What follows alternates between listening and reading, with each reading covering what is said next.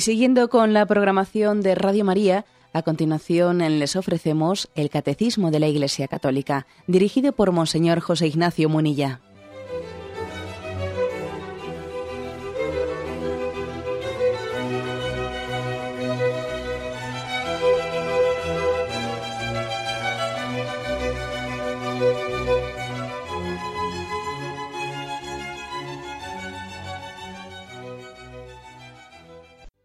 Cordial saludo a todos los oyentes de Radio María. Un día más, con la gracia del Señor, proseguimos el comentario del Catecismo de nuestra Madre la Iglesia. En los prolegómenos, en los primeros pasos que estamos del Padre Nuestro, explicando la primera invocación Padre, llegamos al punto 2784, donde dice, este don gratuito de la adopción exige, que nuestra, exige por nuestra parte una conversión continua y una vida nueva. Eh, luego continuamos leyendo, pero nos centramos en esta primera afirmación. Este don gratuito, ¿a qué se refiere? El hecho de que Dios se nos muestre como Abba, como Padre, como un Padre íntimo y que nos ame incondicionalmente. Hemos sido amados antes de haberlo merecido. Esto es una, eh, algo básico, una afirmación básica para poder rezar bien esta oración del Padre Nuestro que estamos explicando. Hemos sido amados antes de haberlo merecido. Dios no nos quiere porque seamos buenos, no. Dios nos ama incondicionalmente y por eso nos llama a ser buenos. hay una, un subrayado de la prioridad de la iniciativa de Dios que es gracia padre casi es sinónimo de gratuito, porque es gratuito un padre, o sea, el padre es, tú no lo has elegido, tú no has merecido, eh, no has merecido tu padre o tu madre. En plan de broma, recuerdo haber escuchado a un amigo lo siguiente, ¿no? Le dice, uno a otro, dice, oh, qué padre tan, qué padre tan bueno tienes, qué madre tan buena tienes. Y él, en plan de broma, dice, es que hay que saber elegirlos. Obviamente una, broma, porque tú no los has elegido, te han sido dados, ¿no? Es una ironía que precisamente subraya lo contrario. ¿qué padres tienes? Pues fíjate qué mérito tengo yo, porque, porque me han sido dados gratuitamente. Esto es lo que se subraya aquí. Ahora, lo sorprendente es que después de haber dicho esto, dice, oye, que esto exige una conversión. O sea, que el hecho de que tengas este don gratuito exige una conversión. Y aquí, aquí ya eh, entra, ¿no? Entra eh, en crisis muchas veces un falso concepto que tenemos de gratuidad.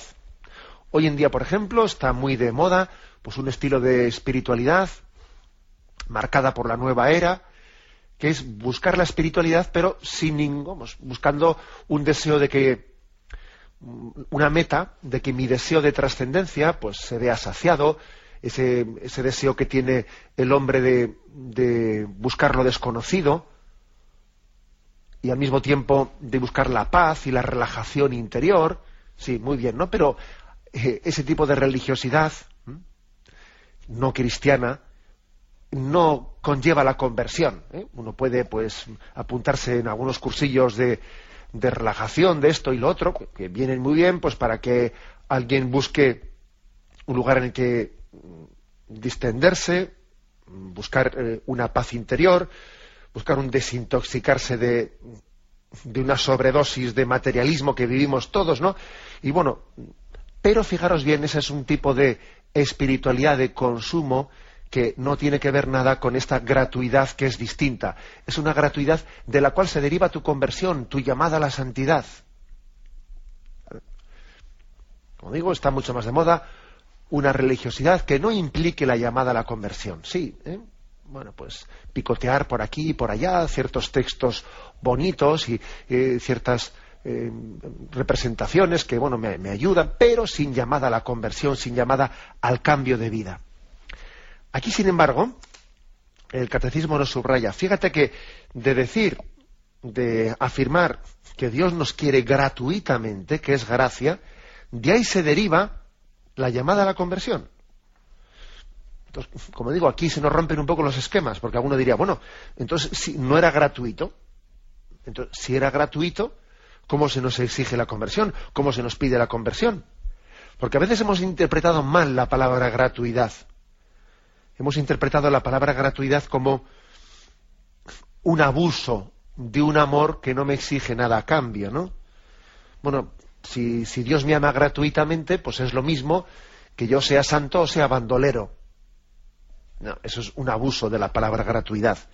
Parece que es echar mano de la gratuidad del amor de Dios para manipularlo, para usarlo. Hago lo que me da la gana, porque como tal, como Dios es bueno, como Dios es bueno, pues es que es igual, ¿no? Pues eso. eso también, como siempre suele decir, no hay mejor manera de comprender lo que ocurre en nuestra relación con Dios que echar mano del ejemplo de la familia humana, ¿no? Pues el caso del hijo que dice, bueno, pues como mis padres me quieren, y además es que están, ese es su, deber, porque para eso son padres, y los padres están para querer a los hijos, pues yo aquí hago lo que me dé la gana en esta casa, ¿eh? y esto es una pensión barata, es una pensión barata en la que tengo comida asegurada y cama, etcétera, etcétera. Bueno, obviamente, obviamente eso es un abuso, una interpretación totalmente deformada de la gratuidad del amor del Padre. El sentido verdadero de la palabra gratuidad es otro. Gratuito no es sinónimo de barato, que a veces nosotros hacemos eso, gratuito, ¡bum! barato, o sea, nada. No tienes que pagar nada. No, no, eso, eso no significa gratuito. Gratuito no es barato. No es barato. Gratuito quiere decir gracia. Que no es una gracia barata, porque es que le ha costado la vida a Jesucristo.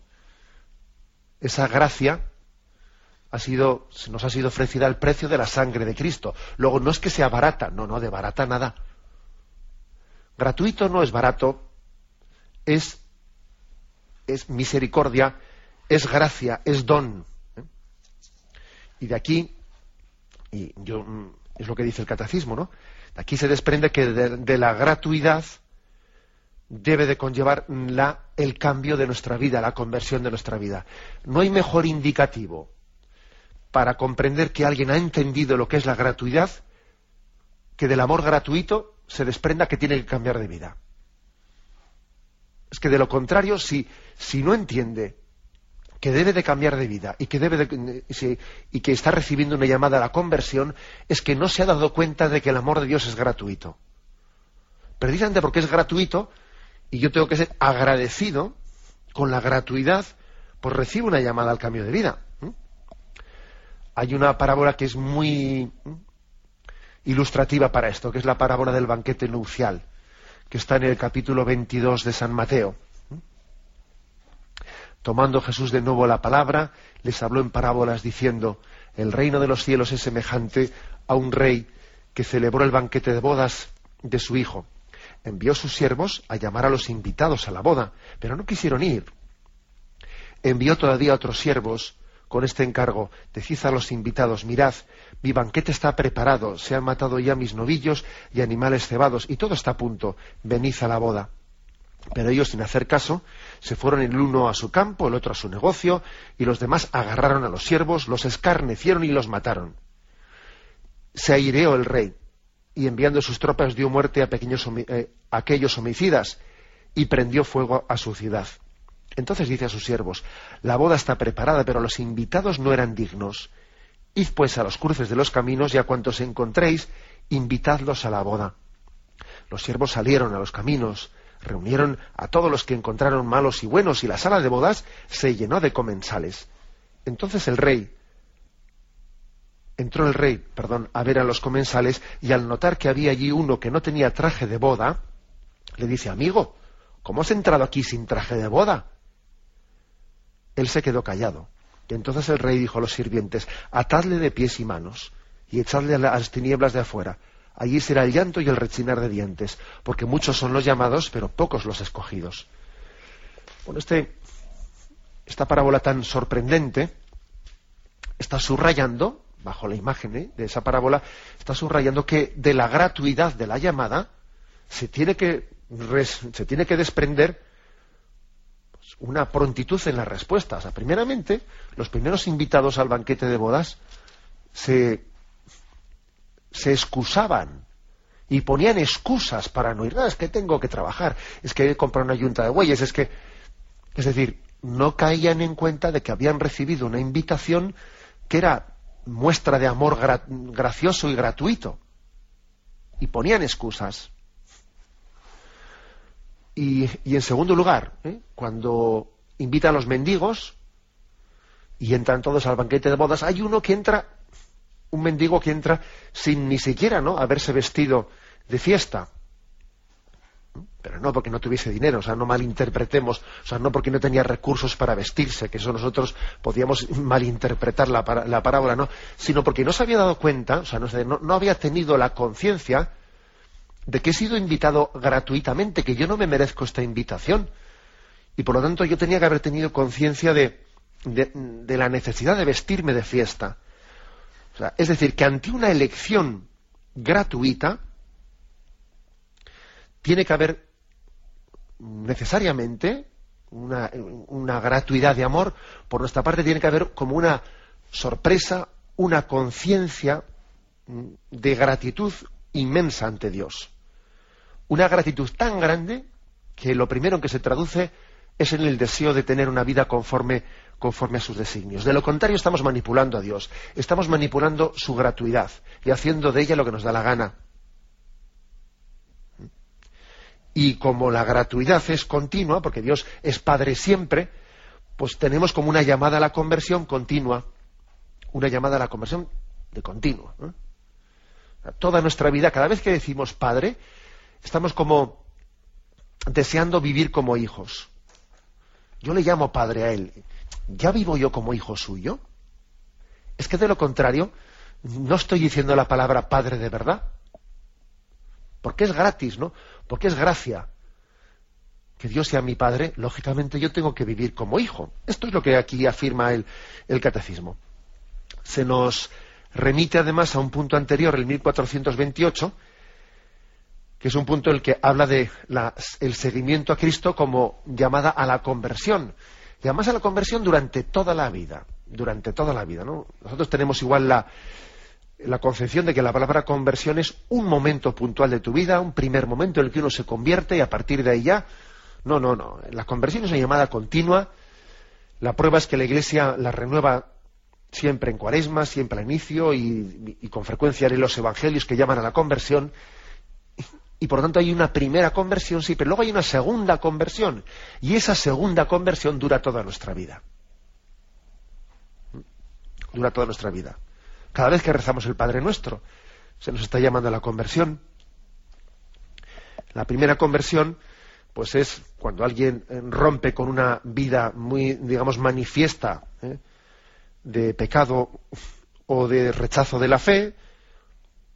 Pero luego la segunda conversión es cuando uno se va dando cuenta que bien, sí, él quiere es seguidor de Jesucristo, pero luego tiene el riesgo de ser seguidor de Jesucristo a su forma, a su manera, y tiene que irse purificando toda su vida para entender que hay que seguir a Cristo, pero no como yo pienso, a mi manera, por mi camino, sino como Dios quiera, cuando Dios quiera, y purificando pues el amor propio que aunque nos convertimos en su día se nos ha colado. O sea, el amor propio es que se nos cuela. Sí, yo rompí con una vida de pecado y tuve mi conversión, ya, pero luego el amor propio me lo he traído en la mochila sin darme cuenta. Y, ahí se ha metido. Y entonces la segunda conversión es totalmente necesaria. Yo me acuerdo mucho de ese texto que el Señor le dice a Pedro, ¿no? Ese Pedro primero que dice, daré mi vida por ti, aunque todos te nieguen, yo no te negaré. Esa es la primera conversión. Pero luego la segunda conversión de Pedro eh, viene cuando el Señor le dice, otro te ceñirá. Cuando ibas joven, ibas a donde querías, pero ahora cuando seas viejo, otro te ceñirá y te llevará a donde no quieras. Tú ven y sígueme. Y esa es la segunda conversión. La primera, la primera conversión es la del Pedro, eh, pues que no se sabe muy bien si cuando es tan generoso diciendo entrego mi vida por ti, no se sabe hasta qué punto esa ofrenda tan generosa es por amor a Dios o, por amor propio. No, no está muy claro qué es una cosa y qué es la otra. Pero la segunda conversión de Pedro, ese Pedro que se deja llevar por Cristo, otro te ceñirá y te llevará a donde no quieras, ahí ya de amor propio, ahí ya queda muy poquito. porque no eres tú el que eliges, no eres tú el que trazas el camino, sino entiendes que tienes que desprenderte de muchas cosas, modos y maneras, y Dios te lleva. Bien, esta segunda conversión a la que se refiere aquí el catecismo, segunda conversión, dura toda la vida, toda la vida. Por eso cada vez que decimos Padre, se nos está diciendo, ya vives como hijo. Se nos está volviendo a renovar la llamada a, la conversión continua, dice, conversión continua. ¿eh? Bien, tenemos un momento de reflexión y continuaremos enseguida.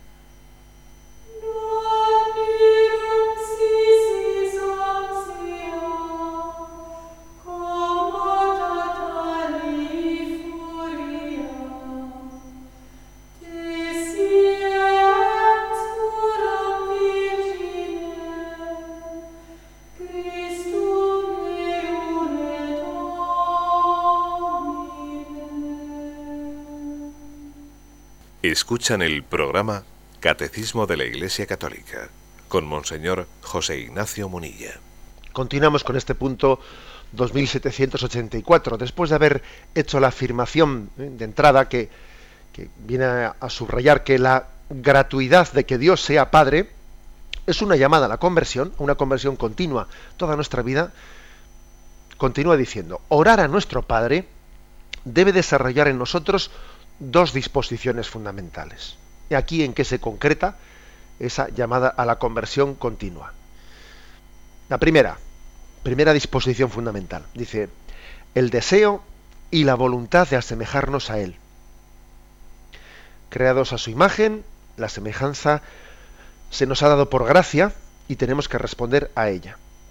O sea, primera disposición le llama el deseo y la voluntad de asemejarnos a Él. Aquí se hace como una distinción entre imagen y semejanza. Hemos sido creados a imagen y semejanza de Dios, pero esa imagen de Dios que la tenemos grabada, ¿eh? en, bueno, pues por naturaleza, ¿no? En la naturaleza del hombre está grabada la imagen de Dios, como las huellas dactilares de Dios. El hombre es un ser espiritual porque es imagen de Dios, pero al mismo tiempo está llamado a la semejanza. Y esa distinción entre imagen y semejanza que hacen algunos santos padres, bueno, aquí de alguna manera la, asume el catecismo cuando viene a decir, somos imagen de Dios, pero tenemos que entregar, o sea, luchar toda nuestra vida, trabajar toda nuestra vida, para no ser solo imagen, sino también semejanza. Y eso segundo ya es la santidad. ¿Eh? Porque, ojo, también un, un gran pecador tiene la imagen de Dios, pero pero no ha trabajado la semejanza. ¿Eh? O sea, se ha quedado la imagen grabada en la naturaleza del hombre, pero esta distinción entre imagen y semejanza aquí la asume el catecismo y la, y la utiliza para decir que tenemos que tener deseo y voluntad de asemejarnos a Él, ¿no? O sea, de, de ser santos como Él es santo. Ser santos como vuestro Padre Celestial es santo. Pues anda que no tenemos tarea. Me llama la atención que diga el deseo y la voluntad.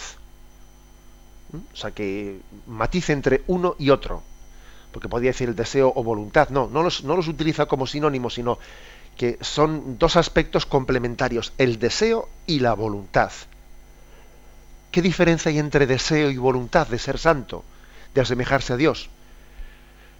Bueno, la voluntad, empezando por lo segundo, la voluntad es más el querer es la determinación de la, ¿eh? de la voluntad que está iluminada por la razón, por lo que yo entiendo que es bueno, luego es querer, ¿eh? querer ser santo y determinarse a poner los medios para ello, los medios para seguir a Jesucristo, ¿no? Eso se le llama la voluntad. Pero también dice el deseo. Y el deseo es la atracción que siente la voluntad hacia lo que es bello, hacia lo que entiende que es bueno. El ideal del hombre no solo es no solo es querer, sino desearlo, que es un matiz un poco distinto, o sea, sentirse atraído por ello. Porque cuando alguien una cosa meramente la quiere, pero la quiere un poco, digamos, teóricamente, pero no la desea, no la desea, va a ser difícil que cumpla ese designio, ¿no? Pongo un ejemplo. Si yo quiero cumplir eh, los mandamientos de Dios, pues porque Jesucristo nos lo dijo, quiero cumplirlos y quiero, por lo tanto, ir a misa en los domingos y vivir la Eucaristía, quiero. Ahora, eh, no siento eh, ese deseo, no lo siento, no me atrae la Eucaristía, no, qué difícil va a ser que eso al final lo lleves a efecto qué difícil. Es muy importante que el querer vaya también complementado con el desear. Y este no lo tenemos que pedir mucho. Para que el querer sea total y auténtico, eh, tiene que, empapar todos, eh, todos los aspectos de nuestra vida. Entonces, como, como la cosa la quieras, en teoría solamente, y no llegues a desearla, qué difícil.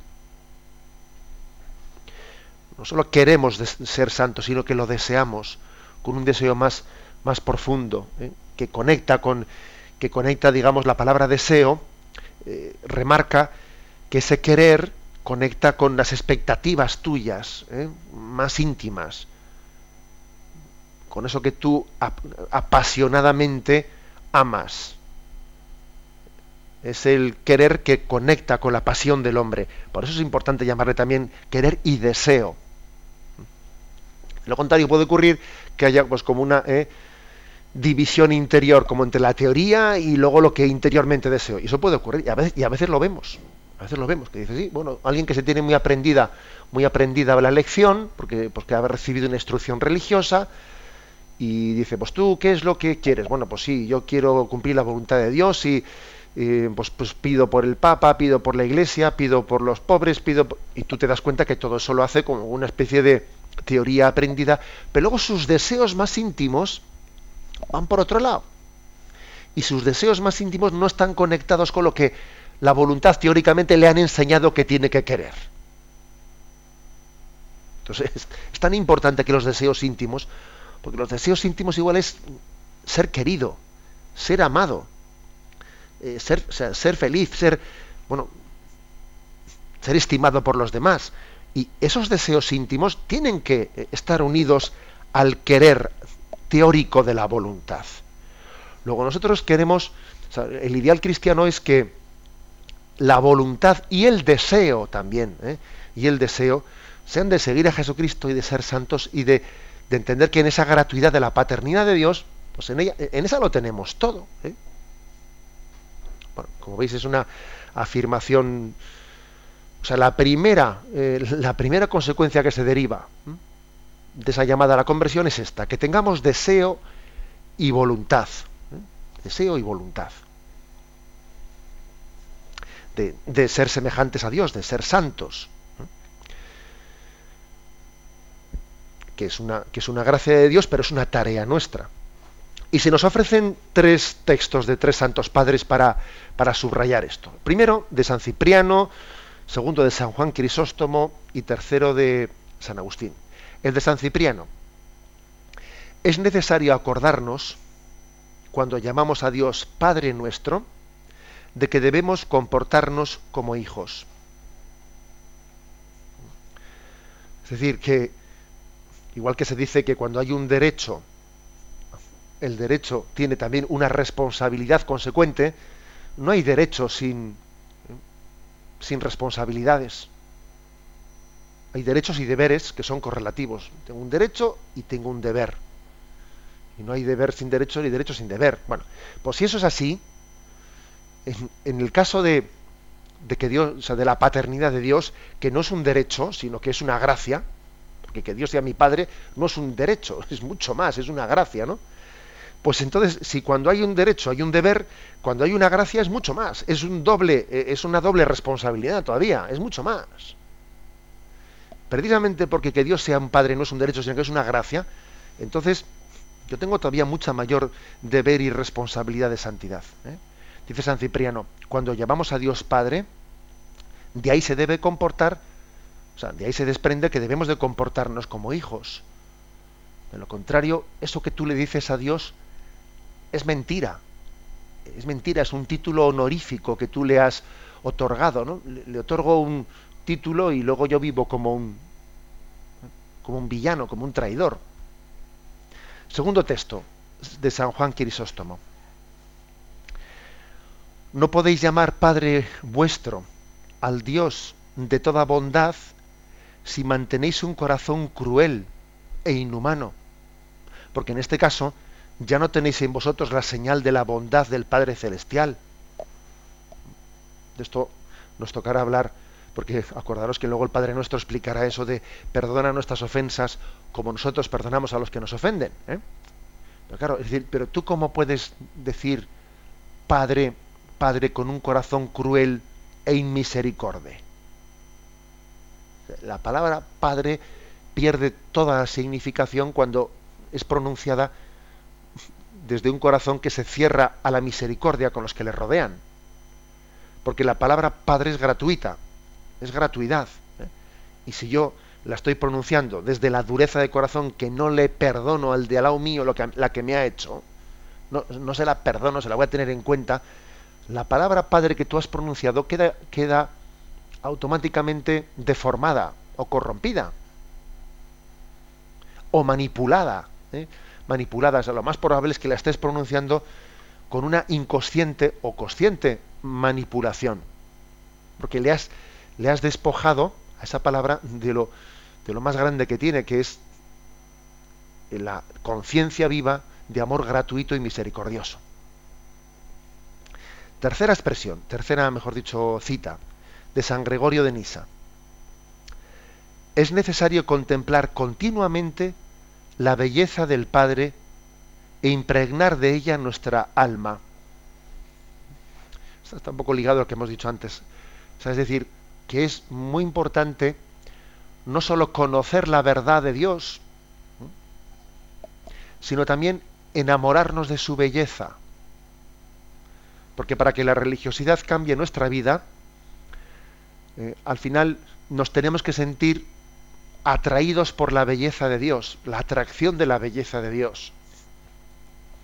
De los tres trascendentales, ¿no? que se suelen subrayar como los principales, que son el, la verdad, el bien y la belleza, Dios es la verdad, Dios es el bien y Dios es la belleza, posiblemente este último, este último sea el, ¿cómo diría yo? Pues el, el que puede ser más determinante para arrancarnos de, de, una situación de vida espiritual en la que estamos estancados, que igual estamos estancados y bueno, imaginaros un cristiano, pues que él, eh, por la gracia de Dios, ha recibido una buena catequesis y tiene y sabe, eh, sabe y cree de verdad, ¿no? Pues que, que Dios es su Padre y que sería feliz cumpliendo su voluntad. O sea, la teoría se la tiene bien aprendida, ¿no? Se la tiene bien aprendida pero luego dice, pero, pero no cambio, pero estoy siempre estancado en mis pecados, pero ¿por qué si, por si yo creo en Jesús, eh, pues estoy en una vida mediocre y estoy como eh, sin arrancar, eh, sin terminar de tener una vida santa? Veo que hay una especie de disociación entre que sí, tengo unos ideales, pero luego mi vida no responde, no sé, me, falta un plus de, de convencimiento interior para arrancarme de mis pecados y de mis malos hábitos y etcétera, etcétera, ¿no? o de mi oración rutinaria. ¿Cómo, se sale de esta situación? Por este aspecto que dice aquí San Gregorio de Nisa, que es necesario contemplar la belleza para impregnar de ella nuestra alma. Es que es muy importante que la belleza de Dios te atraiga y que impresionado por ella te arranque, así te sientas arrancado, atraído por la belleza, arrancado de tus de tus malos hábitos, de tus mediocridades, es un poco lo que he dicho antes de la voluntad y el deseo. ¿eh? necesitamos enamorarnos, sentirnos atraídos por la belleza de Dios, por la belleza de la paternidad de Dios, para así desearle. ¿eh? Y no solo quererle, sino desearle. ¿eh? Y esto es lo. Pues fijaros, fijaros, por ejemplo, un joven cuando desea una cosa, vaya que si lucha. ¿Por qué? Porque la desea. No solo la quiere, es que no, es que la desea. Y como la desea, no para quieto hasta que la consigue. Así nos ocurre a nosotros, ¿no? Que tenemos que desear ¿eh? Interiormente por la atracción de la belleza de Dios en nuestra vida. Bien, un momento de reflexión y continuamos enseguida.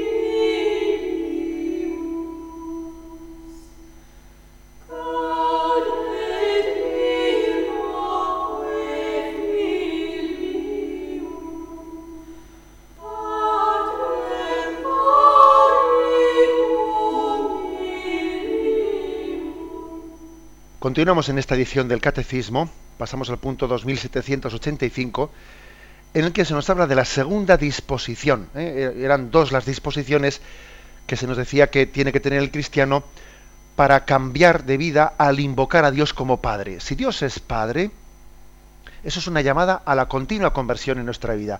Una conversión que no acaba, que no es puntual, no, no, sino que es siempre preguntarnos, e intentar vivir como hijos, en la condición de hijos. Entonces, eran dos disposiciones. La primera, la primera era el deseo y la voluntad de asemejarnos a Él. Santo Tomás de Aquino le, le preguntan, en la, o sea, él se pregunta en la suma teológica, ¿qué hay que hacer para ser santo? Y él responde, lo primero quererlo, pero quererlo de verdad, o sea, desearlo profundamente. Que es lo que hemos explicado, ¿no? Pues en la intervención anterior. Y ahora pasamos al, punto siguiente que explica la segunda disposición fundamental. La segunda disposición para tener esa llamada a la, continua conversión es, dice, un corazón humilde y confiado, que nos hace volver a ser como niños, porque es a los pequeños a los que el Padre se revela. Hay dos textos, el de Mateo 18.3, que dice, en aquel momento se acercaron a Jesús los discípulos y le dijeron, ¿quién es pues el mayor en el reino de los cielos? Él llamó a un niño, lo puso en medio de ellos y dijo, yo os aseguro, si no cambiáis y os hacéis como los niños, no entraréis en el reino de los cielos. Así pues, quien se haga pequeño como este niño, ese es el mayor en el reino de los cielos. Un gesto de Jesús, que es un gesto verdaderamente profético. Además hecho en, en, un contexto cultural, porque nosotros hoy en día hemos hecho de los niños en gran parte, ¿no? Es curioso, porque los niños, por una parte, no les reconocemos el derecho a la vida, pero bueno, luego cuando nacen les ponemos en el centro rápidamente de, nuestra familia, de nuestra sociedad. Aunque no sé si les ponemos en el centro malcriándolos, ¿eh? pero bien, pero en el contexto social de Jesús, el niño ciertamente el hecho de que Jesús pusiese en medio un niño que solía ser, eh, pues por, por hábitos de, la sociedad judía, era, no, era atendido en público, el niño tenía que tener siempre un puesto secundario oculto y fijarse en los mayores, etcétera, y aprender de los mayores, en, en un contexto cultural en el que el niño tenía que limitar a aprenderse de los mayores, que Jesús diga, es que los mayores tienen que aprender de este niño y si no os hacéis como niños, no entraréis en el reino de los cielos, es que es sorprendente el gesto profético de Jesucristo, es sorprendente. ¿Y qué, qué propone Jesús? Jesús propone que aprendamos de, de los niños el corazón humilde y confiado. Un niño un niño vive y vive feliz y vive tranquilo en la medida en que confía en sus padres. Es que de lo contrario, de lo contrario, pues su vida sería absolutamente angustiosa, porque claro, como él no tiene, ¿eh? no tiene otro suelo firme en el que pisa y no tiene otra capacidad para buscarse la vida y para, ¿eh? para, para poder responder a todas las necesidades que tiene, más que la garantía de que sus padres le quieren incondicionalmente y él sabe que mañana confía plenamente que mañana por la mañana, cuando yo se despierte, como mis padres me quieren, ahí está el desayuno preparado. Y como mis padres, eso, el niño vive día a día, momento a momento, de la plena confianza en que mis padres no me van a fallar porque me quieren. Esa es la experiencia a la que se refiere aquí Jesús. El niño está plenamente confiado en que sus padres no le van a fallar.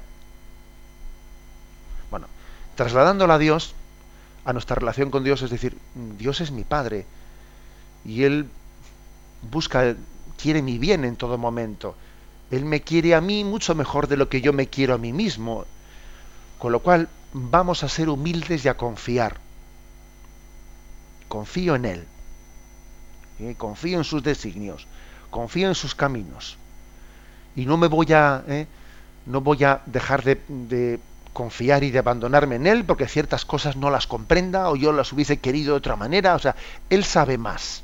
Él sabe más. Y Él me quiere más de lo que yo me quiero a mí mismo. Es decir, la experiencia del niño plenamente confiado en el Padre es la que Jesús utiliza como ejemplo para hablar de nuestra plena confianza y abandono en las manos de Dios. Porque los niños, por otra parte, son pues mucho más sencillos, menos complejos que lo que somos los mayores. ¿Cuántas veces a los niños nos, nos, sorprende a los mayores cómo son capaces ¿no? de... Se suele decir que sincero, sincero, sincero es un niño o el borracho. Un niño te suelta zas, ¿no? Con una ingenuidad absoluta te suelta lo que hay. Y el borracho igual, bueno, pues ese, ese refrán, ¿no? Aquí ingenuos son, perdón, ingenuos, sinceros, ¿no? Plenamente sinceros es el niño o el borracho. Ese refrán como lógicamente, no, como os podéis imaginar, no está, no está ensalzando eh, la imagen, el ideal del borracho, sino que está ensalzando la transparencia del niño, que es la que Jesús pone como modelo en su seguimiento. O sea, aparte de querer ser santo, que esa es la primera condición, ¿no? La querer ser santo, el deseo y la voluntad de asemejarse a Jesucristo. La segunda es ser humilde, ser confiado. O sea, no, no, no se trata por tanto, de, un camino de voluntarismo, sino para poder caminar en el camino de la santidad hay que confiar y luego poner los medios. ¿eh? Pero es una equivocación, uno hubiese, pensado que después de haber dicho, lo primero es querer y desear, luego por lo tanto, mm, hagamos un programa de vida en el que hagamos unas exigencias, fijaros bien, no, no, no, confía y sé humilde. No se hace un planteamiento voluntarista para poder llegar a la santidad. Los medios que pongamos con la fuerza de voluntad tienen que nacer siempre de un planteamiento de humildad y de confianza. ¿Mm? Aquí se está poniendo un poco las bases de la espiritualidad de la infancia, de la infancia espiritual, eh, de Santa Teresita, etcétera. ¿Mm?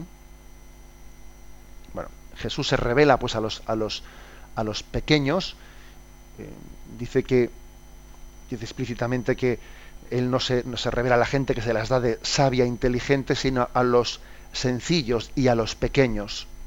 Y se nos llama a ser pequeños, a ser sencillos, a ser como niños para poder recibir esa revelación de que Dios es Padre.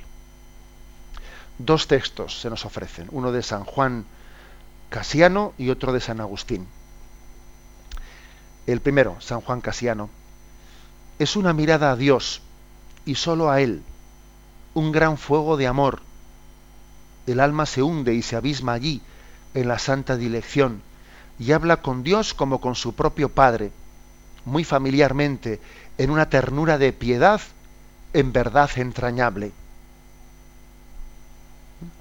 Bueno, esta es una, eh, una, una reflexión de San Juan Casiano que sobre todo lo que nos invita es a que la mirada a Dios Padre nos, nos enamore, o sea, que nos enamore, que nos haga muy sencillos. Yo creo que tenemos que pedirle a Dios en nuestra oración, cuando decimos Dios es Padre, uno dice, Señor, yo quiero ser un hijo, un hijo humilde, un hijo sencillo. Mis complejidades, ¿eh? mis complejidades deben de desaparecer ante la experiencia de que, de que Dios me quiere, y si Dios me quiere, los líos mentales que yo tengo se tienen que disolver, se tienen que relativizar. Yo me atrevería a decir que la complejidad que tenemos, las dudas que tenemos, las dudas y los líos que nos armamos dentro de nosotros, son proporcionales, ¿eh? son inversamente proporcionales a nuestra conciencia de que Dios me quiere. Porque mira, si Dios me quiere, mis líos mentales se relativizan todos. tengo una llamada a ser humilde y confiado. Bueno, pues si lo principal es esto, eh, si, si Dios es mi Padre, bueno, pues si no va a importar tanto que para llegar a Dios y para llegar a la santidad el camino sea este o el otro. Ya veremos a ver, ya lo discerniremos. Si Dios me quiere, al fin y al cabo, yo las cosas las había pensado de una manera, pero tampoco va, a importar tanto que sean de la otra. Eso es, algo determinante, ¿eh? algo determinante. ¿Eh? La conciencia de que el fuego del amor de Dios, de que la iniciativa de su amor gratuito relativiza nuestros líos mentales y es una llamada a que seamos humildes y sencillos. Segundo texto, el de San Agustín. Dice, Padre nuestro, este nombre, Padre nuestro, suscita en nosotros todo a la vez, el amor, el gusto a la oración y también la esperanza de obtener lo que vamos a pedir. ¿Qué puede él, en efecto, negar a los hijos, a la oración de sus hijos, cuando ya previamente les ha permitido ser sus hijos? Curioso San Agustín, ¿eh? dice, ¿qué puede negar a la oración de sus hijos Dios cuando ya previamente les ha permitido ser sus hijos? Aquí concluye pues diciendo este texto de San Agustín que mm, mm, pronunciar bien, o sea, entender bien qué es esa expresión de Padre, Padre nuestro al comienzo de, esta oración que Cristo nos enseñó, nos tiene que llevar a enamorarnos de la oración, a tener una gran esperanza en ella. Pero bueno, si, si ya comienzas por llamarle Padre, si Él te permite llamarle Padre, si ya de entrada ¿eh? te da esa confianza tan grande, hombre, pues ya con eso todo lo demás ya es cuestión menor. O sea, las peticiones que después vamos a hacer en el Padre Nuestro, danos el pan de cada día, etcétera, cada una de las peticiones, es que tenemos una especie de visado de entrada, para entender que tenemos una gran esperanza en que, en que, lo que digamos vaya a ser escuchado, ¿no? Que es una, es una, una especie de llamada que nos hace San Agustín a que la oración del Padre Nuestro, cuando está bien iniciada y cuando nos hemos dejado impactar, ¿no? por esa invocación de que Dios es Padre, nos enamore de la oración, nos dé una gran confianza en ella. Nos dice, esto no puede fallar, ¿cómo va a fallar? Esta oración que vamos a hacer, vamos a hacer va a ser eficaz. Vaya que se va a ser eficaz. Si Dios es mi Padre, todo lo demás es todo lo demás es, casi consecuencia lógica de esa paternidad. ¿no? Bueno, por lo tanto, en este programa de hoy hemos que en estos dos puntos, el 2784 y 2785, nos ha recordado, en un breve resumen lo digo, nos ha recordado que la invocación de Dios como Padre nos llama a una conversión continua.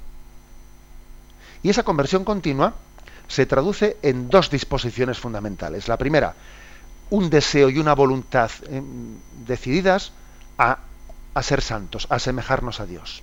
O sea, quererlo, querer ser lo que Dios quiera de nosotros, porque si no se quiere de verdad, es imposible la santidad. Y en segundo lugar, un corazón humilde y confiado, que Dios sea, que Dios sea nuestro Padre, nos tiene que llevar por un camino no de voluntarismo, sino por un camino de confianza, porque Dios quiere lo mejor para mí. Y, lo que, y la consecuencia lógica de la paternidad de Dios es la confianza del Hijo en los caminos del Padre. Lo dejamos aquí y ahora vamos a dar paso a la intervención de los oyentes. Podéis llamar para formular vuestras preguntas al teléfono 917 107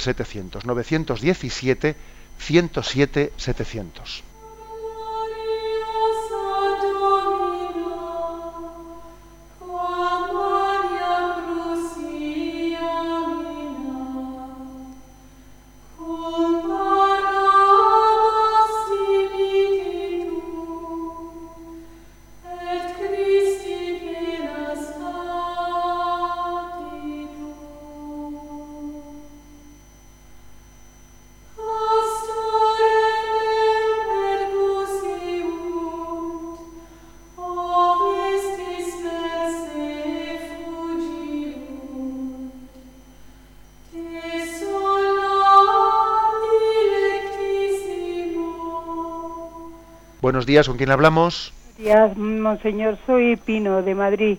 Eh, monseñor, vamos a ver cómo se puede conjugar el abandono, la confianza en Dios con el miedo. Por ejemplo, ante una operación muy fuerte de mi marido, pues yo quiero confiar, quiero abandonarme, pero a la vez yo tengo mucho miedo de perderle.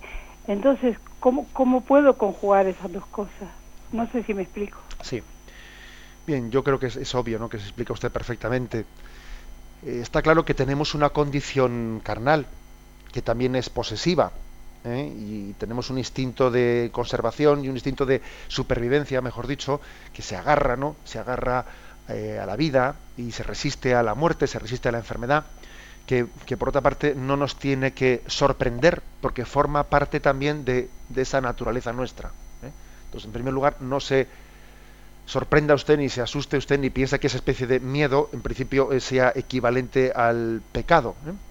Pero es verdad que ese, que ese, podríamos llamarle miedo natural, miedo natural, tiene que ser eh, afrontado, eh, asumido, aceptado, pero al mismo tiempo afrontado. Se, se asume nuestra condición, eh, nuestra condición débil, ¿no?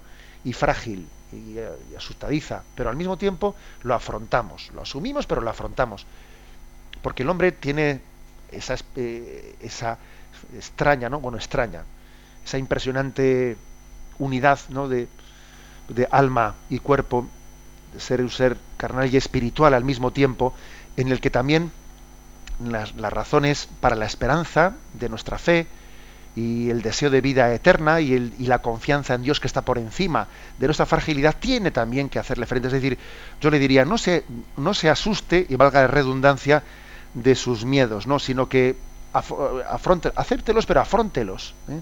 Afrontelos desde la conciencia y decir, bueno, Dios sabe más. Yo a Dios le pido eh, la salud de mi marido, pero, pero al mismo tiempo hago un acto de confianza en que Dios sabe más ¿eh? y confío plenamente en Él después de haberle hecho la petición de la salud de mi marido. Confío plenamente en Él. Luego vivimos esa, esa doble, doble condición que no es contradictoria, sino que es real, ¿no? de convivir con nuestros miedos al mismo tiempo sobreponiéndonos a ellos desde la confianza en Dios. Damos paso a un siguiente oyente. Buenos días. Buenos días. Sí, le escuchamos. Don José Ignacio. Soy José Martín. Bueno, este, el, tema este me sulfura bastante, es el, tema de concatenación de, estos asertos, ¿no? del deseo, la voluntad. Eh, eh, bueno, comparando con, con los tribunales, por ejemplo, pues eso, los derechos y libertades. O sea, el anteponer el derecho a, la libertad, a la responsabilidad de, de actuar. Entonces yo primero, o sea, aquí está bien claro que el deseo es, pues eso, eh, caminar, ¿no? Con, libertad y responsabilidad. Luego viene la voluntad, o sea, el proponer, pues, por ejemplo, la verdad eh, eh, en ese camino, ¿no? ¿Qué rumbo tenemos que llevar?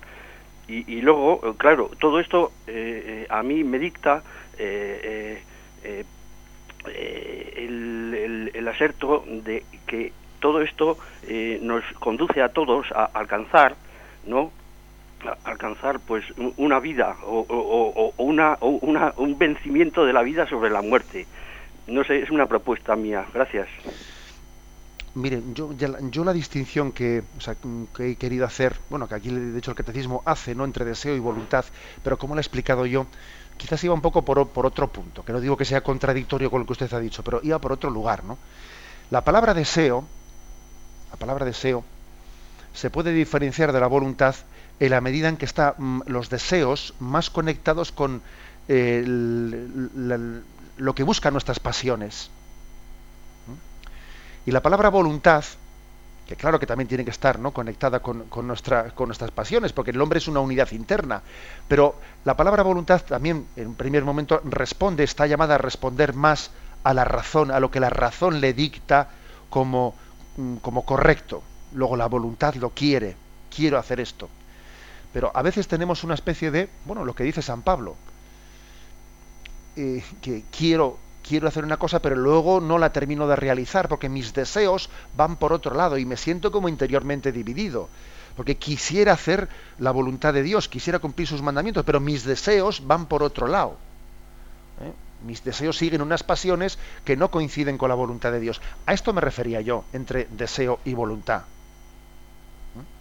Y, por lo tanto se trata de educar nuestros deseos para que nuestras pasiones sean, estén conducidas, integradas en nuestra voluntad. Integradas en nuestra voluntad, para que deseo y voluntad se conjuguen y no estén interiormente divididos, como a veces ocurre, ¿no? Que, es uno de nuestros grandes dramas.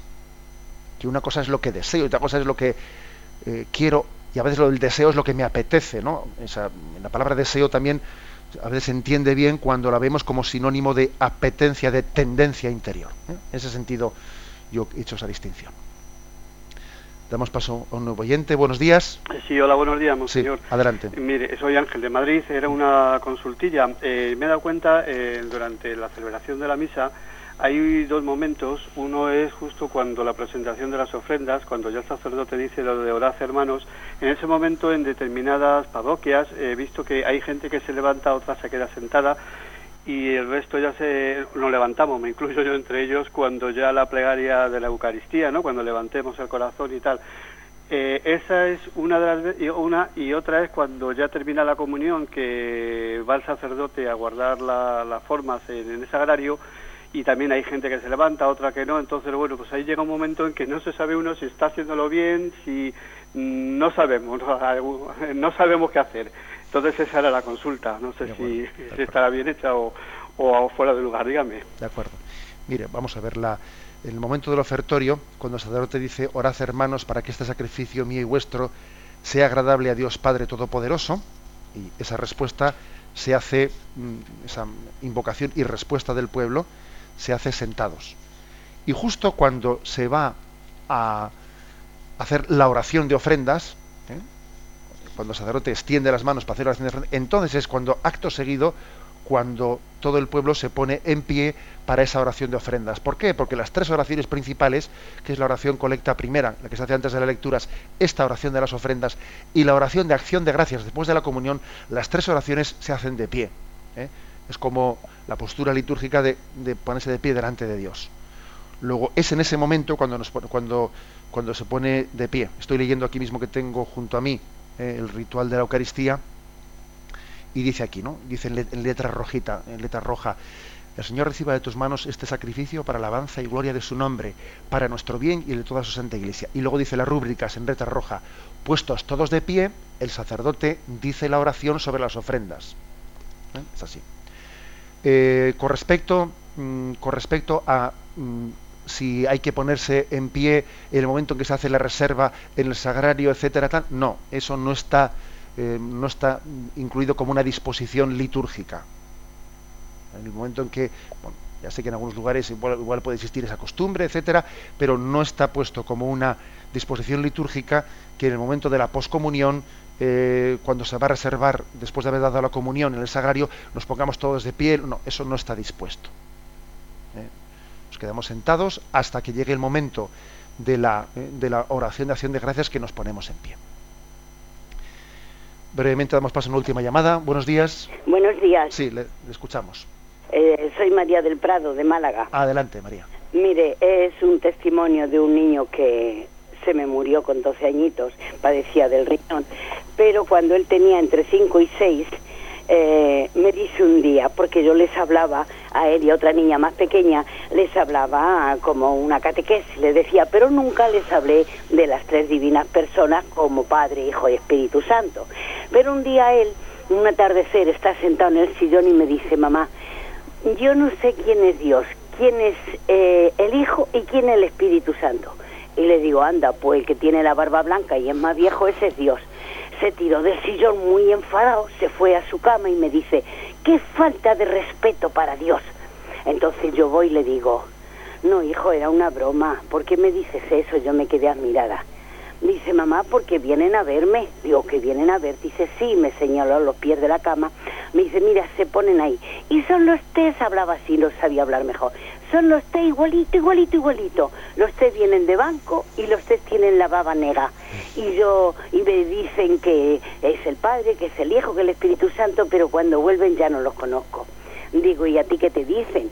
Dice, me dicen, Pablito. Digo, ¿y tú qué les dices? Se les digo que si me van a curar y se sonríen y se van. Yo nunca, nunca le volví a preguntar sobre aquel hecho porque no le quería llenar la cabeza de pájaros.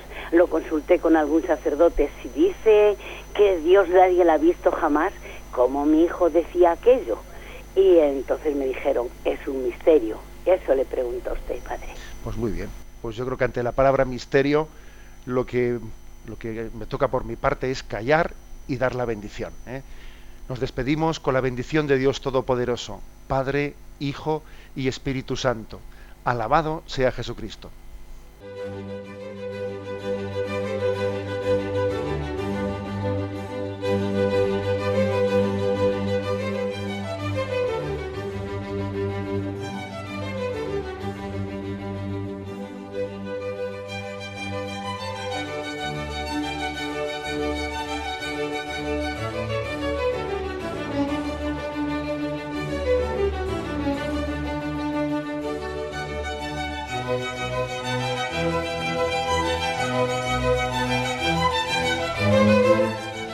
Han podido escuchar en Radio María el Catecismo de la Iglesia Católica, dirigido por Monseñor José Ignacio Munilla.